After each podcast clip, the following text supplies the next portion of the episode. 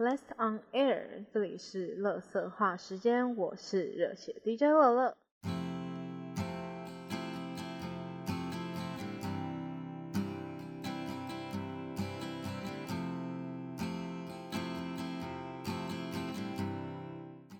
我现在发现，基本上我没有一录完马上开剪的音档，大概百分之九十以上都会重录。像这个就是，但是我不得不说，原本在录这一集的时候呢，我就第一次尝试没有在半夜的时候录，非常麻烦，因为可能会有比如说家人在走动的声音啊、看电视的声音，然后就很怕会收到，所以就是有时候还要一直中断录音，然后就是等他们可能走了之后呢，我才可以再继续开始录，不然就是让他们知道的话，有时候会觉得有点尴尬。今天就是提前，算提前吧，因为现在也还没有到月中，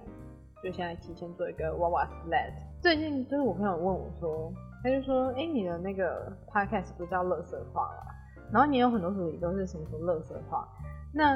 为什么你还要再做一个专门讲乐色话的单元？就是他觉得娃娃 sled 就是乐色话，然后我就觉得说，嗯，应该不太一样吧，因为其他那种什么什么乐色话，比如说日剧乐色话啊，或者校园乐色话，它都是有主题性的乐色话。但是娃娃之类就单纯就是没有主题性，随心所欲乐色话。但反正都是讲乐色话，我觉得就也没有什么差啊，只是有时候需要分门别类一下，有一点主，才不会看起来真的很乐色。其实我这个月本来想要到月底才要做娃娃之类的嘛，而且我原本预定要做的那个时间刚好是适逢这个高雄的同志大游行，反正我就是顺利录取了同志大游行的志工，那就觉得说想要。看看到时候有没有一些事情可以跟大家分享，而且还想要搭一部近期的还蛮喜欢的电影。那其实我觉得应该也不用多说，就是刻在你心里的名字。除了就想要搭这个同志游行的主题之外呢，也因为这部电影到目前为止我已经四刷了。虽然我知道它有一些更比我还要更狂的粉丝，但是四刷对我来说已经是蛮多的。甚至没意外，到月底的话，我还会五刷，因为有可能会参加包场吧。所以呢，就想说，那既然这样的话，就看了那么多次，不做也可行。然后也搭着这个同志游行的时间点，就一起来做一集。毕竟它也算是截至目前为止今年的国片票房冠军。那讲到国片的话呢，其实就先来进到今天的第一个第一个想要讲的事情。就是我觉得今年真的蛮多蛮厉害的国片的，因为我本身其实就很爱看国片或者是剧情片。以前如果跟别人说我要去看国片的话呢，通常大家不会给我好脸色，或者是有一点嫌弃的感觉。但是我蛮喜欢国片的点，就是虽然说它没有什么大制作的场面，但是它的剧情是可以让你一再回味，甚至事后可以去回想到很多剧情中你可能当下没有看出来的一些事情。今年是真的蛮多蛮厉害的国片的，除了刚刚讲到刻在你心底的名字啊，像上一集我也有提到啊，像是怪胎，还有消失的情人节，最近也蛮红的那个无声跟亲爱的访客。年初的时候呢，我去看了女鬼桥，它是改编自东海大学的鬼故事，我不知道算这算是片商的一种恶趣味吧，就是它的故事是发生在四年一次的二月二十九号，然后就是。呃，一群学生他们会在二月二十八号的时候进行一个试胆的活动，然后会在这二月二十八到二月二十九之间。女鬼桥上映的时间刚好是二月二十七号，而且今年又是四年一次有二月二十九号的日，所以就会觉得说还蛮这个桥是还蛮不错的。后来我还看了一部在讲关洛英的电影，叫做《惊梦四十九天》，但是《惊梦四十九天》就没有到很好看。说恐怖也不恐怖，然后剧情的话感觉被剪了很多吧。那女鬼桥的话，其实我觉得故它的故事性是不错的，然后加上它是改编那个东海的怪谈，大家可以去 D 卡上面找看看东海怪谈。然后女鬼桥的话，就像我刚刚讲，它的故事是不错，可是它的时间线非常混乱，就是你到后面才会发现一个反转是。它中间是有交错不同的时间的，可是看起来就会比较乱。虽然说我觉得我懂他想要传达的点，然后也觉得这个这个诠释的方式可能也很酷，可是我就觉得可能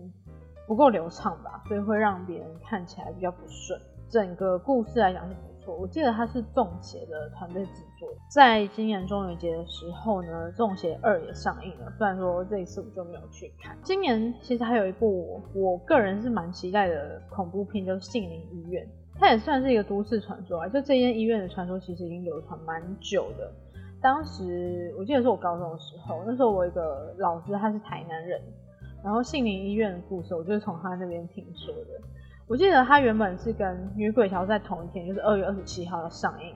后来呢，就是我可能因为疫情的关系还是怎样，就是演到七月，后来又演到十月。那现在就是终于定档，要在十二月三十一号上映。到时候应该会去看看，因为我真的蛮期待的。而且上一集我讲到《大寨时代》嘛，就是我那时候去看高雄电影节，然后就说其实还蛮喜欢林柏宏的《杏林医院》，它其实就是林柏宏主演的，所以我蛮想看的啊。除了惊悚片之外呢，最近有一部才刚上映的电影叫做《孤味》。我在写这一集的时候，就一直有犹豫说到底要不要去看。就是我这一班期中考周，然后就有停课，所以呢就有一个空闲的时间。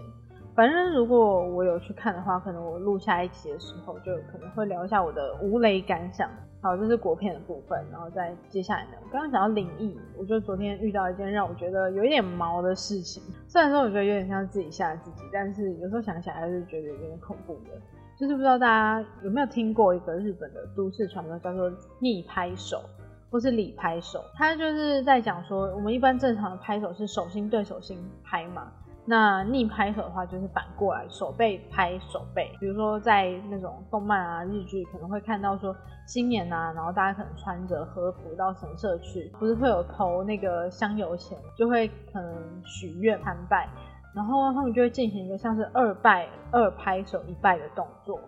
所以呢，拍手也可以表示是在日本算是对神明的一个尊敬。那逆拍手的话，就是反过来被说是可能就另外一个世界的人才会做的，或者是说你做的这个动作可能会跟另外一个世界开启一个连接。最早有这个传说的，应该是在以前呢，有一个团体叫做乡村少女组，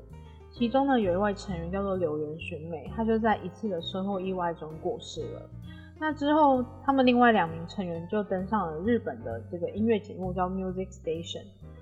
在当时他们演唱歌曲的时候呢，摄影机就意外捕捉到一次是死去的成员刘元勋美在观众席用不寻常的动作拍手。再后来呢，一样也是在 Music Station 上面，是一位歌手叫做大众爱，他之前写一首歌叫《心相依》，是给他死去的前男友。其中歌词呢，就有一段叫做“好想去到你身边，就在这一刻，好想奔向你”。当他唱到这一句的时候，就也是摄影机有拍到说疑似前男友的声音，然后也是在观众席做的这个逆拍手动作。不觉得这听起来真的超毛的吗？后来就网络上还有流传一个都市传说，也是跟你拍手有关。他是在说有一对情侣啊，他们可能就会开车上山兜风，但是可能在这路程当中，可能两个人就吵架了。那男生呢就把女生丢在这个荒郊野外路边，其实应该是女生闹脾气说要下车，然后男生可能就也在气头上就放他下去了。那过一阵子，可能男生气消就觉得说，哎，这样不太好，所以又回到原来地方把女生载上车。那接着两人也就下山了。可是我在下山的路上就遇到一个很奇怪的人，他就用手背向他们招手。当时呢，男生就没有理会他，就直接开走了。后来呢，呃，车子就开回市区。然后停下来的时候呢，女生才问说：“哎，你刚刚为什么不理那个人？”然后男生就说：“因为他做的那个动作是死者才会做的。”女生这时候就用一个很恐怖的语气说：“哦，原来是这样。”然后就一边做那个女拍手动作。你不是真的觉得超恐怖的？好，我会讲这个是因为我前几天就无聊，刚好看到网狗的影片。呃，他是一个 YouTube，然后主要是做一些都市传说的。那他刚好。之前有一集就是在做这个逆拍手，其实也是蛮久，就是大概几个月前。只是因为他最近刚好出现在我的 YouTube 首页上面，然后刚好我前不久才看了那个 PPT 的文章，所以我就好奇就点开来看了。那他在讲到刚刚那个男女上山的故事的时候呢，因为那个其实是有拍成那种影集，就是那种单元剧啦，所以他就把那个片段放上来。这其实后来我在 YouTube 搜逆拍手时候是搜得到原片的。但是我不敢点开看。我第一次看的时候，就因为觉得很毛。应该说，这个都市传说是我听过的日本都市传说里面觉得最恐怖的。因为以前听过很多像是什么裂嘴女啊，还是厕所的花，或者是什么在半夜会自己动的什么人体模型，就那种有出现在灵异教师审美里面的都市传说，其实我都觉得没有到很恐怖，就把它当一个故事在看，因为我觉得没有什么真实感，或者是它可能都是比较久以前的，感受不太深刻。但是因为逆拍手故事就是发生在我有听过的人，比如说像乡村少女组是早安家族出来的嘛，然后大冢爱也是还蛮有名的歌手，在我小时候大概是跟滨崎步差不多的存在，就是即便你没有追 J-pop，大概也会听过大冢爱这个歌手。所以那种真实感就越来越强烈，就也会觉得越来越可怕。那我第一次在看这支就是王狗做的这支影片的时候，其实是有一点害怕的，就我没有很敢去看那个他放的那个片段，因为我是用电脑看的，所以在最后那个女生做出逆拍手的动作的时候，我就很快的就把那画面往下拉，因为我怕会看到什么很恐怖的画面。但是即使是这样，那个影片还是在我心中有点挥之不去，就心有余悸的感觉。那在我写这一集的前一天晚上，应该说，其实我每天晚上都会玩那个《博文大地传说》，它就是一款卡牌游戏啦。然后我昨天刚好在试玩新的牌组，可能不是很熟练，所以前面用的不是很顺。到后来就是终于赢的时候，我就有点激动，就是稍微拍了拍了几下手，当然是正牌，不是逆牌。但是就这个瞬间，让我突然想到逆拍手这个都市传说，甚至我还差点很白目想要拍下去。然后那天晚上一直到睡觉的时候，我都超怕的。但是到我写这一集的时候呢，中午的时候，因为我就一直想到嘛，所以我就再把那只就王狗做的影片再找出来重看一次。然后一样也是到最后女生拍手的时候，我原本又想要把那个网页往下拉，但是就来不及。结果呢，我就看到那个画面，然后我就看到说那个女主角，就是他们可能想要呈现一种很恐怖的感觉吧，想要看起来就是眼珠子很小，眼白很多，很像富江那个样子。所以就让他戴了一个比较特殊的变色片，但是我觉得那个美瞳片就真的太明显了。有时候我们在戴隐形眼镜的时候，你的眼睛会很明显有一个眼镜，就是那个镜片的痕迹。然后就因为真的太那个痕迹真的太明显，搞得我看得很出戏，所以其实现在就没有到很怕。可是其实我前面我在讲，我刚刚在讲前面那些东西的时候，我还是心里有点毛毛的，就反正不要随便尝试啊。再来呢，就是前阵子世界赛刚刚结束嘛，那时候我就有看到有人剪那个 d a n o n Gaming 的 My Check 片段，然后就发现说中路的选手 Showmaker 他在后面呢，他就先是用了英文告诉队友说那个奥利安娜这个角色他没有闪现，他就说 Oriana No Flash。后来呢，可能觉得英文不够，所以他又用了中文拼命的时候中单没闪。然后这一段就让我一直不断的重复，就是他都已经讲到破音了，然后还是一直在讲中单美闪，中单美闪。后来我就找一个比较完整的版本，就发现说最后他们已经准备要拆主堡，就已经到梅亚塔前了。然后熊妹克还提醒队友说：“哎，记得要亮表情。”而且其他队友就可能还在亮他们赛区，就 LCK 其他另外两支有进那个世界赛的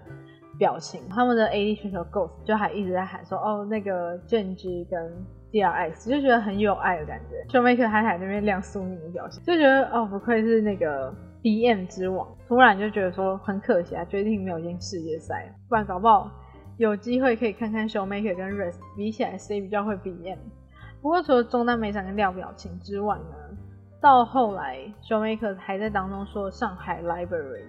因为在这一开始开场的时候呢，主持人就分别介绍总决赛两支队伍嘛。那毕竟是在 LPL 的主场，加上可能疫情的关系，我觉得应该是没有什么韩国人可以去。那大家当然就会对苏宁比较热情，在介绍 d a n Gaming 的时候，几乎是一片寂静。后面夺冠的时候，其实也是，所以才会被说安静的像一座图书馆。但我觉得也是可以理解啊。像去年 LMS 的春季跟夏季的冠军赛，其实我都有去看。春季那时候我是想要去看 MAD。但是那时候闪亮夺冠，而且还是三比零。我觉得当时在现场的时候心情就很沉重，也很难很难开心的起来。虽然说可能他们在前面拿奖杯的时候，我还是有就是拍一个手啊，就是稍微跟着欢呼一下，但心情还是会难过的。然后下季赛的时候，就是因为想要看 J Team 嘛，而且他们那时候快要赢的时候，全场。呃，我不确定有没有全场，但就至少我那一区都蛮嗨的，就是一直到他们已经准备要拆装主宝的时候，然后全部就一直在喊 J Team J Team J Team，然后这那个瞬间真的是超嗨。我觉得我应该去找找看那个影片还在不在，然后到时候可能发到 IG 上面之类的。那时候是有在我个人的 IG 发那一支影片，然后有时候我就还不时会拿起来看一下，就很想要回回到那一天的感觉。这种感觉大概有点像统一师封王的时候那兄弟们那时候的心情。哦，就讲到这个，在台湾大赛开始之前，其实我就一直觉得统一师会赢诶，我也不知道为什么，而且其实我也没有很懂棒球，只是那时候家人吃饭的时候他们就会转，然后我就会跟着看。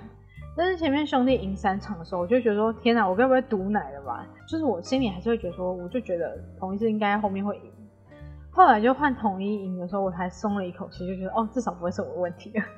不然我很难跟我朋友交代，因为他很喜欢统一时，然后我很怕说就是被我毒奶死了。但我觉得也可能是我内心就期盼说统一封王的时候会有什么优惠，虽然目前看到的就是没有什么吸引力。好，那再来呢，就是算是我上礼拜遇到一个事情，就是上礼拜上课的时候，应该说我早就知道。呃，我礼拜五是早上、下午都有课，然后我早就知道说早上那一节是停课的，所以呢，我就到了中午才去。然后去的时候呢，我就买了午餐，就先到每一层都有一间休息室，我就先到休息室吃午餐。然后想说大概时间快到的时候，我再进教室。结果呢，因为我们那堂课是有分组的，分组就有赖群嘛。大概快上课时间的时候，我就看到赖群里面有同学就问说：“哎，今天是不是今天跟下礼拜都不用上课？”然后另外同学说：“哦，对啊。”然后我就说：“是那个什么什么课吗？”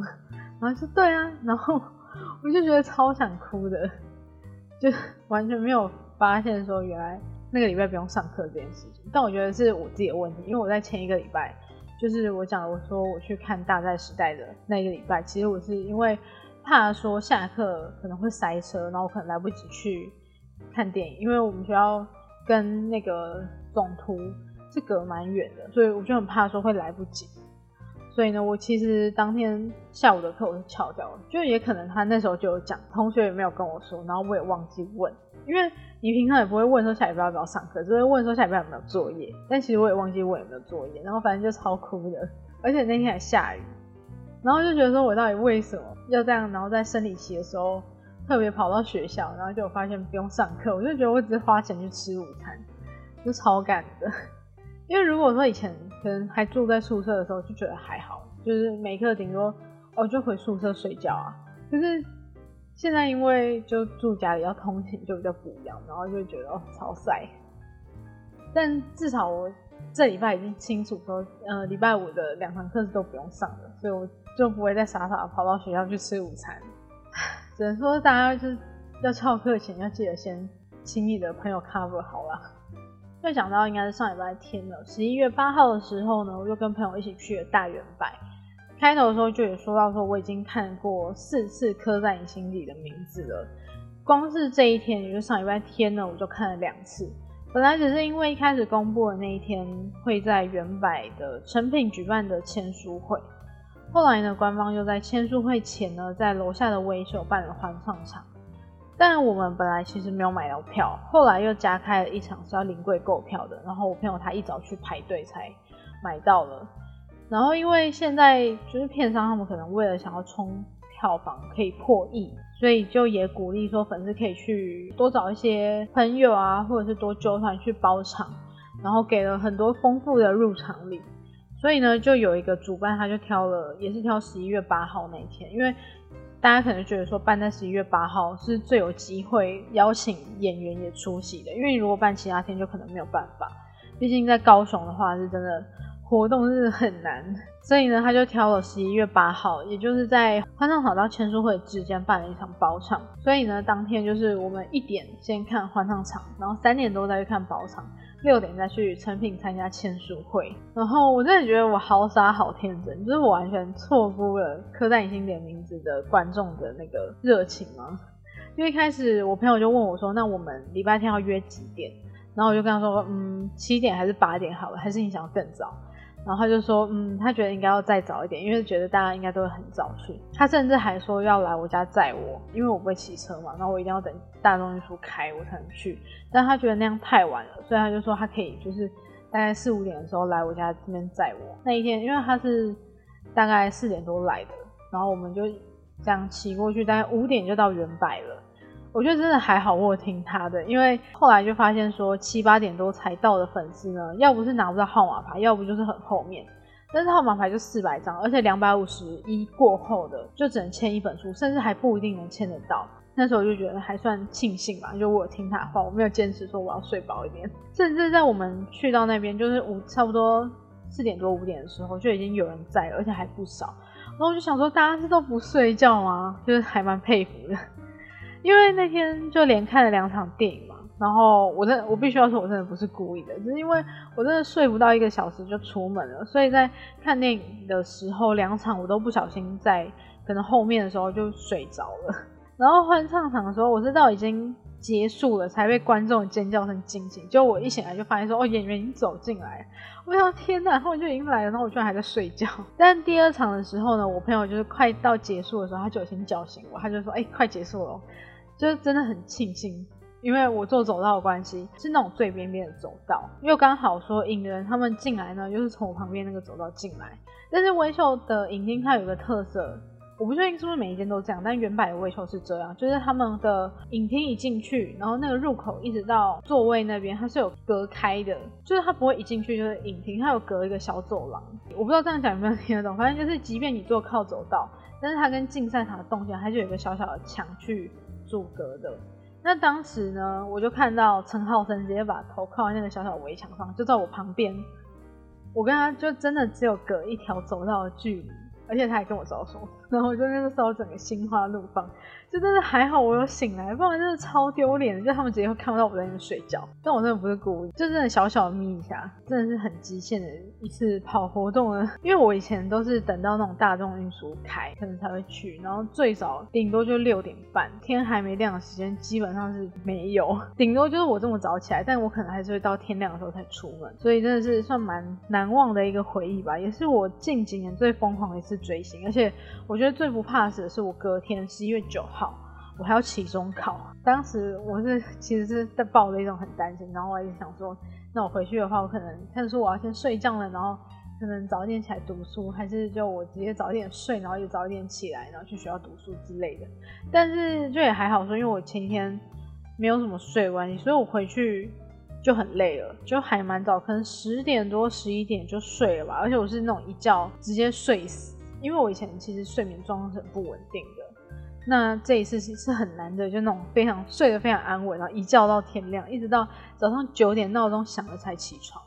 所以呢也是算有睡眠充足的部分，然后去学校就也不会说很累啊，算是我把考试准备好吧，虽然成绩怎么样我也是还不太清楚，但至少没有说因为追星的关系就。把这个考试放掉，所以我觉得还 OK 啦。最后呢，就是要讲到，也是我前几天看到的消息。如果你是一个高雄人，你应该会听说我们前市长就被罢免的一个，他一直说想要办电竞嘉年华。但我觉得他就是在胡乱，因为我不知道他到底对电竞了解多少。现在换了一个新的呃新的执政团队之后呢，就看到高雄市政府的运动发展局，就是他们要主办这个高雄的电竞嘉年华，而且确定真的